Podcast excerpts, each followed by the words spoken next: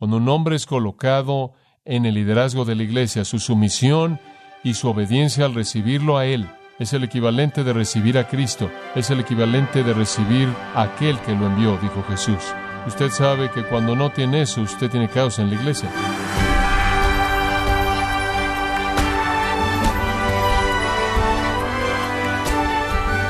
Le damos las gracias por acompañarnos en su programa Gracias a vosotros con el pastor John MacArthur. Si alguien pudiera ver su vida privada, su matrimonio, sus finanzas, incluso sus pensamientos y su misión a la autoridad, ¿verían integridad y armonía entre sus convicciones y sus acciones? En la próxima media hora, John MacArthur nos mostrará la fuente de poder verdadero que debe energizar nuestros esfuerzos para ser íntegros. Esto es parte de la serie El factor de integridad, un curso básico de ética cristiana en gracia a vosotros. Abran sus Biblias en el capítulo 13 de Hebreos. Comenzamos a estudiar la ética en los versículos 1 al 19. Dijimos que hay tres categorías de patrones de conducta o tres categorías de ética que un cristiano necesitaba seguir. Primera categoría, en relación a otros, en relación a otros. Los primeros tres versículos, que tenemos una responsabilidad hacia otros en dos áreas, amor sostenido y empatía. Y cuando usted tiene esos dos operando en su vida, eso cubre todo un espectro de cosas. La segunda área de responsabilidad para nuestra ética en relación a nosotros mismos. Tenemos una obligación hacia nosotros mismos en el área de pureza sexual, en el área de satisfacción y en el área de perseverancia. Necesitamos mantenernos sexualmente puros, necesitamos estar satisfechos con lo que tengamos y necesitamos ser perseverantes en la fe, no siguiendo doctrina falsa. Tenemos la obligación de hacer esto para con nosotros mismos. La última categoría de ética es en relación a Dios. Entonces, ¿cuál es nuestra obligación hacia Dios? Separación, sacrificio y sumisión hacia aquellos que Dios ha establecido como líderes. En cuarto lugar, y finalmente, nuestra obligación hacia Dios es súplica. La primera palabra del versículo 18 es qué? Simplemente para esa primera palabra, ¿qué es? Orad. Esta es una obligación hacia Dios, orar. La oración hace que las cosas sean posibles. La oración mueve la mano de Dios. La oración busca la fuente de poder. Y aquí está conectada de manera tan hermosa con el punto anterior porque dice, oren por quienes, por nosotros. Y Él es el escritor. Y yo creo que Él es uno de los ancianos de la iglesia a quienes Él escribió aquí. Yo creo que sea quien sea este escritor, él era uno de los líderes de esta iglesia, él dice, oren por nosotros porque confiamos que tenemos una buena conciencia en todas las cosas, dispuestos a vivir con honestidad, pero ruego que hagan esto para que yo sea restaurado pronto. La indicación es que esa era casa para él y él se había ido y él quería regresar. Oren por mí, oren por mí. ¿Sabe una cosa? En lugar de rebelarse contra sus líderes, ¿qué debe hacer usted?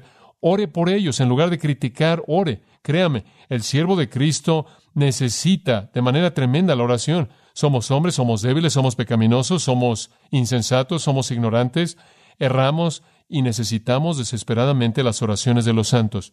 Creo que con mucha frecuencia son los hombres de Dios alrededor del mundo en lugares de liderazgo que enfrentan la mayor fuerza del ataque de Satanás. ¿No cree usted eso? Porque Satanás sabe que si ellos caen, muchas personas van a caer con ellos. Y con frecuencia somos tentados a hacer concesiones, con frecuencia somos tentados a suavizar nuestras convicciones porque tememos enfrentar la situación. Somos tentados a ser flojos en términos de preparación porque es un poco más fácil hacer eso y la gente de cualquier manera no se va a dar cuenta.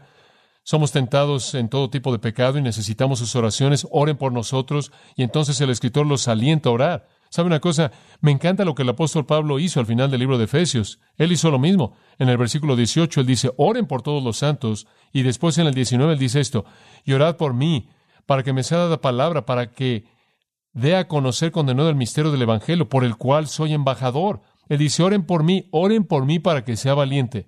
Eso es algo muy práctico por lo que puede orar. Y realmente creo que esto, creo que si muchas iglesias pasaran su tiempo orando por los pastores, en lugar de rebelarse, quizás sería una situación un poco diferente porque creo que Dios responde a la oración. ¿Cree usted eso? Ahora hay dos razones que él usa para apoyarlo. Él dice, oren por mí. Ahora, aquí hay dos buenas razones. Razón uno, lo merezco. Dice usted, oye, eso se oye como egoísmo. No lo es. Lo merezco. ¿Qué quieres decir con que lo mereces? Observa el versículo 18. Porque confiamos en que tenemos una buena conciencia en todas las cosas dispuestos a vivir honestamente. Hombre, me gusta eso. ¿Sabe usted lo que él dice? Oren por mí porque creo hasta donde yo sé, yo creo que soy el hombre de Dios en el lugar de Dios con un corazón puro. Merezco sus oraciones. Él dice esto, confiamos. Ahora eso no es arrogante. Hasta donde yo sé, dice él, realmente confío en que tengo una buena conciencia y que realmente en todas las cosas quiero vivir sinceramente. Que soy honesto en el ministerio, que realmente creo que en lo que estoy haciendo Dios está involucrado. Oren por mí. Yo creo que soy el hombre de Dios llamado de este ministerio. Es como decir, lo merezco. ¿Qué quieres decir una buena conciencia, amigo? ¿Qué quieres decir con que tienes una buena conciencia? Bueno, podremos hablar mucho de la conciencia. No digamos mucho más allá del hecho de que la conciencia es la facultad de la mente que nos capacita a percibir lo que está bien y lo que está mal. Es un sistema incorporado en nosotros. Podemos identificar lo que está bien, podemos identificar lo que está mal por la respuesta de nuestra conciencia.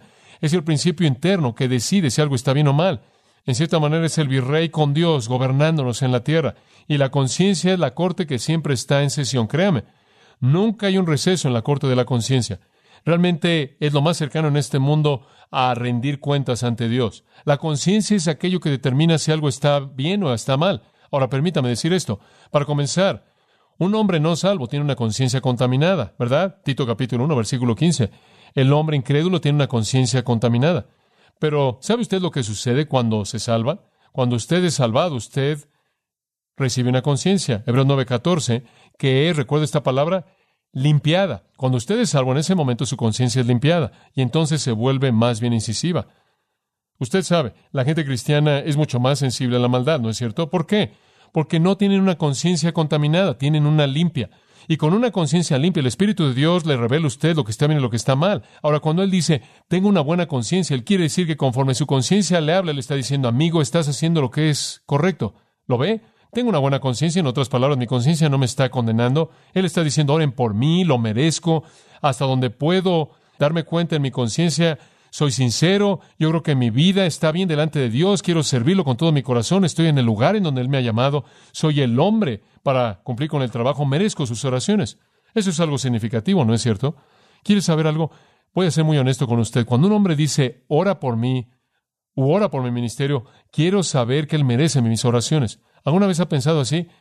Yo pienso así. Un hombre se me acercó en una ocasión, nunca lo olvidaré, dijo, quiero que ores por mí. Cuando alguien me pide eso, yo digo, bueno, ¿qué haces? ¿Orar por qué? Él dijo, bueno, tengo un ministerio fabuloso. Y dije, bueno, ¿cuál es tu ministerio? Él dijo, bueno, tengo un ministerio en donde respondo al servicio. Y yo nunca había oído de un ministerio que responde al servicio. Entonces dije, cuéntame. Él dijo, bueno, compré una máquina y todo el equipo electrónico. Le costó más de 10 mil dólares. Ya para cuando terminé había invertido 20 mil dólares. Y él dice, hemos estado operando las seis meses y la gente llama esto y dejas un mensaje o una grabación típica de respuesta y después le da seguimiento y demás. Y él dice, estamos alabando a Dios porque en seis meses hemos visto a dos personas venir a Cristo. Pensamos que realmente son salvos y le dije, casi 20 mil dólares en seis meses y dos personas son salvas. Yo le dije, amigo mío, permítame decirte algo. Podrías vender tus máquinas, ir puerta a puerta y en una semana, bajo el control del Espíritu, probablemente verías a más que eso venir a Cristo. Realmente no puedo con una buena conciencia pensar que ese tipo de ministerio está aprovechando al máximo tu dinero, tu talento. realmente muchos dirigibles del Evangelio, ¿alguna vez vio usted esa película, El dirigible del Evangelio, en donde un hombre quiere darle testimonio a su vecino y entonces él contrata a un dirigible para que caigan algunas bombas de Evangelio en su patio de atrás. Digo, hay mucho de eso. Y entonces cuando un hombre dice, ora por mí, quiero saber si él merece mis oraciones, ¿verdad?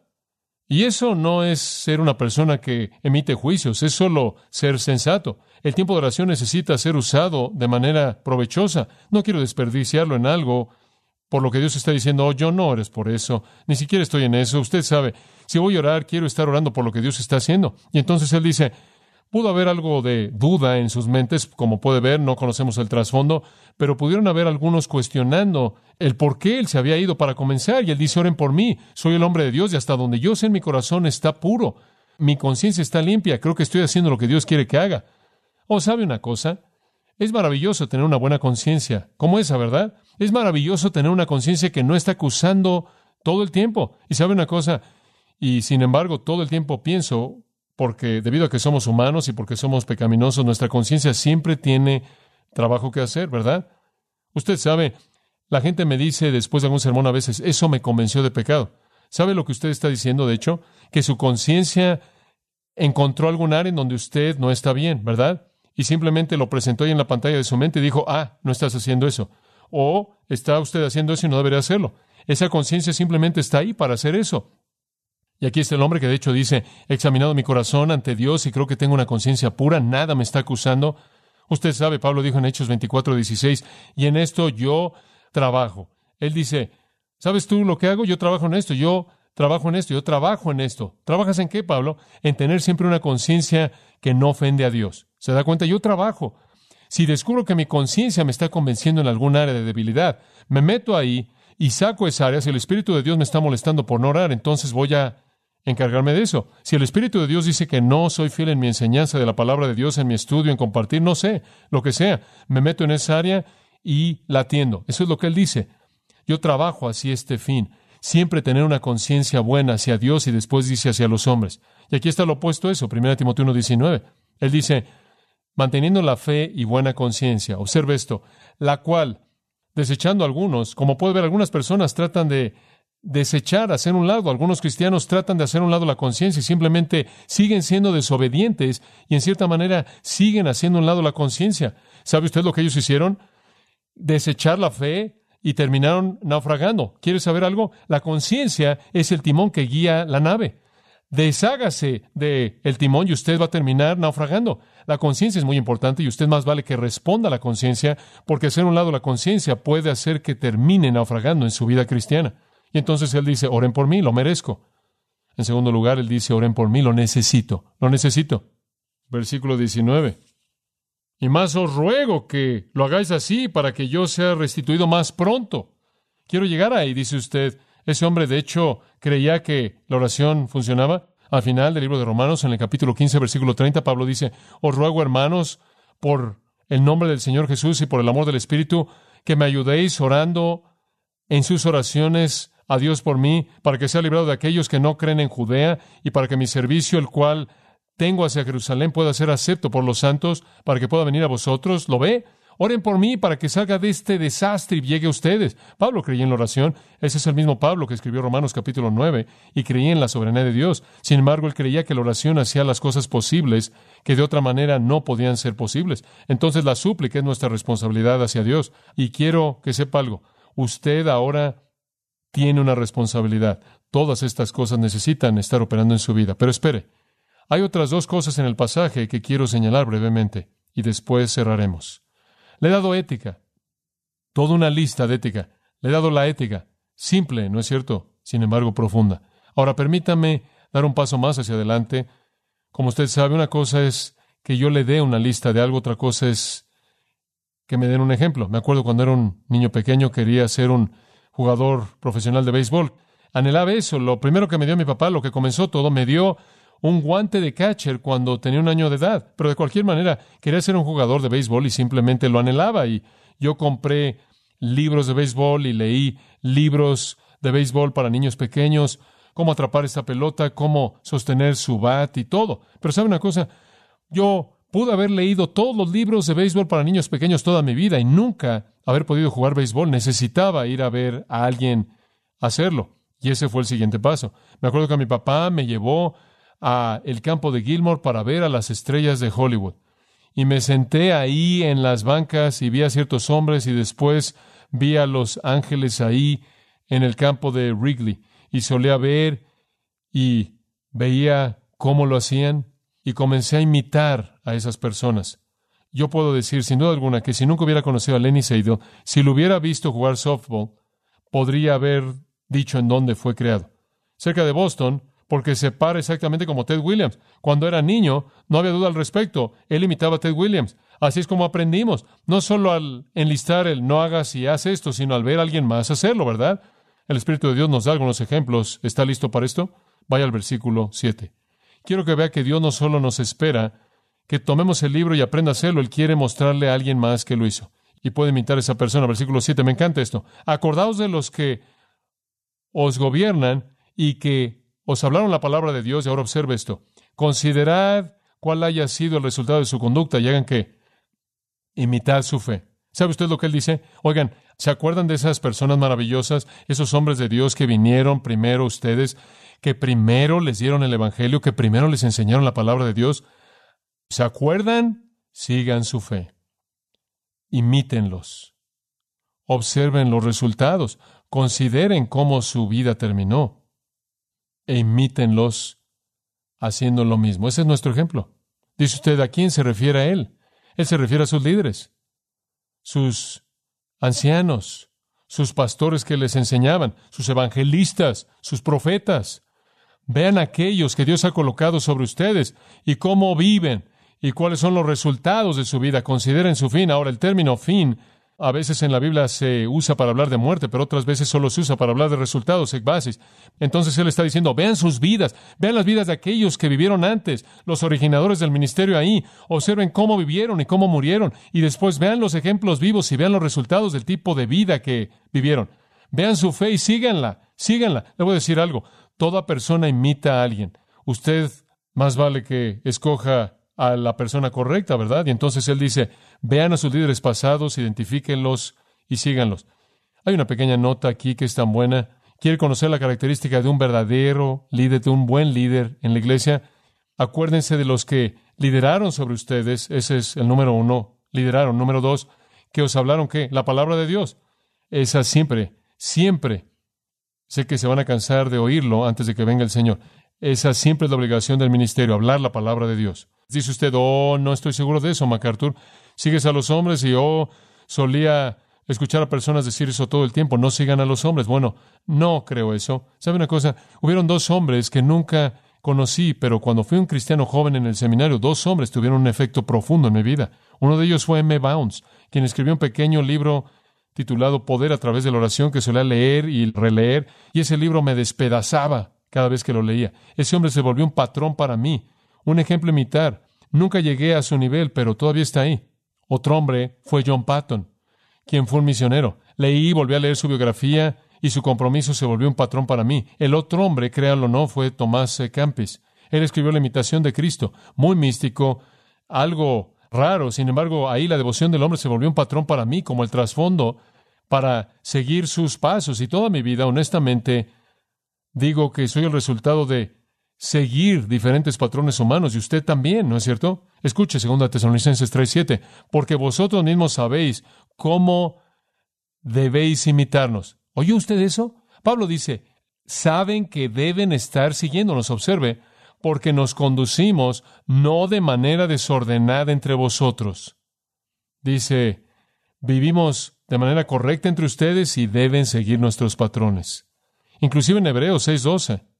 No seáis perezosos, dice él, sino imitadores de aquellos quienes mediante la fe y la paciencia heredan las promesas. La Biblia repite que usted debe seguir otros hombres que son sus ejemplos en la fe. En 1 Timoteo capítulo 4, versículo 12, Pablo le dijo a Timoteo, ninguno tenga en poca tu juventud, sino sea ejemplo a los creyentes en palabra, conducta, amor, espíritu, fe, pureza. Sea un patrón que otros puedan imitar.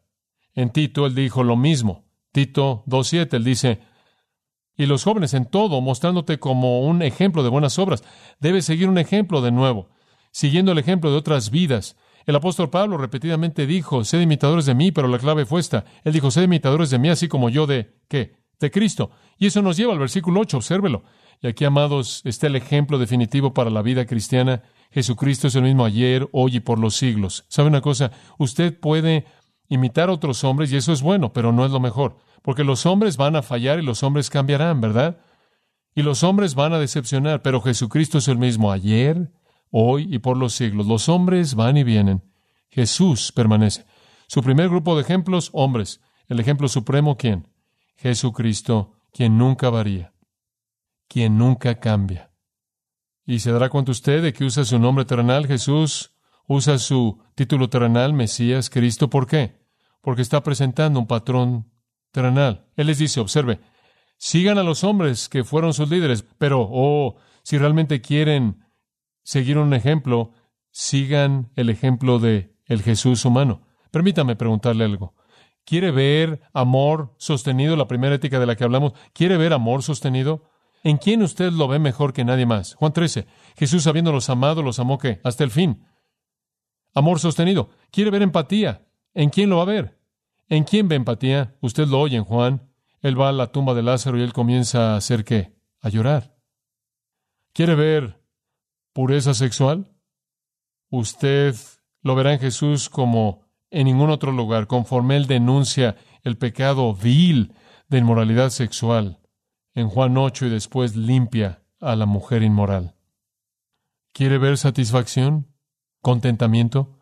Usted lo va a oír cuando Jesús dice, mi comida es hacer la voluntad del que me envió.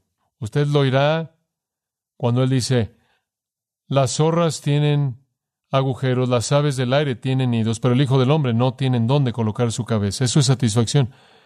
¿Quiere oír perseverancia?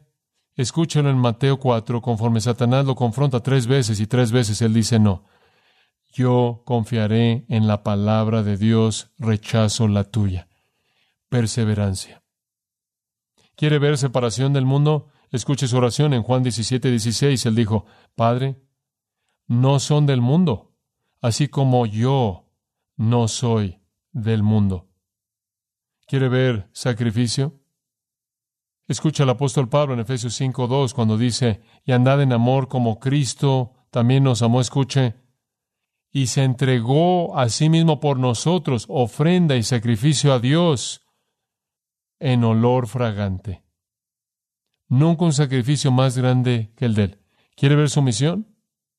Escucha a Jesús en el huerto conforme ora. Mas no se haga mi voluntad, que sino la tuya. ¿Quiere ver súplica? Obsérvelo en el huerto conforme él ora, por sí mismo, por sus discípulos y por todos los cristianos que jamás nacerían en el mundo. Amigos míos, el ejemplo perfecto, el que es igual ayer, y por los siglos, ese ejemplo es Jesucristo. La ética grandiosa. El ejemplo, ve a Jesús e imítelo. Y usted también lo encontrará reproducido en las vidas de hombres a quien usted puede imitar. Finalmente, usted necesita inclusive más que ética y un ejemplo. Dice usted, bueno, ¿qué más necesitarías? Bueno, le voy a decir algo, amigo. Si lo único que tuviera fuera la ética y el ejemplo, usted podría salir ahí y gemiría en su carne y trataría de producir todo esto, y usted, ¿qué tendría? Madera, heno y hojarasca, créame. Usted no lo puede hacer en la carne.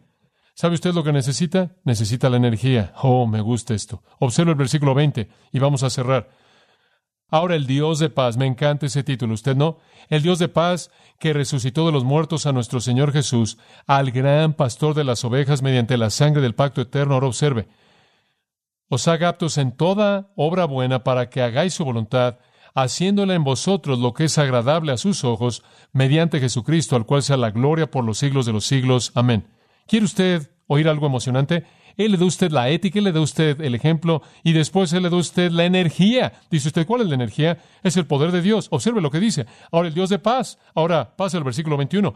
Os haga aptos, haciéndole en vosotros lo que es agradable a sus ojos. ¿Quiere saber algo? Su crecimiento cristiano no tiene nada que ver con su propio poder. Es Dios operando en usted, ¿verdad? Hombre, qué cosa tan emocionante. Y usted puede tener todas estas pequeñas reglas. Usted puede decir, las voy a hacer, voy a amar, amar, amar, amar voy a ser empático, empatía, empatía, y voy a seguir en la carne, usted nunca lo va a hacer. Entonces ve a Jesucristo y usted dice, muy bien, Dios, el poder es tuyo, no es mío, hazlo en mi vida y observe. El versículo 20 simplemente explota con el poder de Dios. Y el Dios de paz que resucitó de los muertos a nuestro Señor Jesús, al gran pastor de las ovejas, mediante la sangre del pacto eterno. ¿Sabe lo que eso es? Esa es la muestra más grande de poder divino en la historia del universo, ¿no es cierto? Lo que Dios logró en la muerte y resurrección de Cristo. Entonces Él simplemente está diciendo, el Dios poderoso, Él es el que puede hacerlo usted perfecto. No puede usted operar en su propia energía, no puede usted simplemente producir mediante su carne decidir que va a ser espiritual. No funciona así. Me gusta 2 Corintios 3:5 dice esto. No que seamos aptos por nosotros mismos para pensar algo de nosotros mismos, sino que nuestra suficiencia viene de Dios. ¿No es eso bueno? Usted no puede hacer nada. Observe que Él dice que Él quiere perfeccionarlo usted. Eso significa completo y maduro, que no le falte nada en toda buena obra total. Dios no hace trabajos a medias, créame. Él quiere hacer de usted alguien que sea totalmente maduro, perfecto. Dice, Él quiere que inclusive haga su voluntad en todo, en todo, produciéndole en vosotros lo que es agradable a sus ojos. Oh, me emociona tanto saber que Dios coloca las órdenes y después Dios es el único que puede hacerlas conforme yo cedo a Él. Y la pregunta de la vida cristiana es la pregunta de ceder. Escuche, 2 Corintios 9:8. Y poderoso es Dios para hacer que toda gracia sobreabunde para vosotros, para que vosotros, siempre teniendo toda suficiencia en todas las cosas, abunde en toda buena obra. ¿Cómo es que usted va a tener toda la suficiencia? ¿Cómo es que usted va a abundar en toda buena obra? Cuando Dios tiene la capacidad de hacerlo y eso es solo cuestión de que usted ceda su poder. Y mientras que usted trate de hacerlo en su propia fuerza, usted está peleando contra el poder que puede hacerlo. Simplemente deje que Dios lo haga. Por favor, y después cuando Él lo hace, ¿no le gusta el final del versículo 21? ¿Quién recibe la gloria? Cuando Él lo hace, ¿quién recibe la gloria? Jesucristo. Y así debe ser. Él lo merece, ¿no es cierto? ¿Se acuerda usted de este versículo? Estoy seguro. Porque Dios es el que en vosotros produce así el querer como el hacer ¿Qué? Por su buena voluntad es Dios. Ahí está su energía, amados.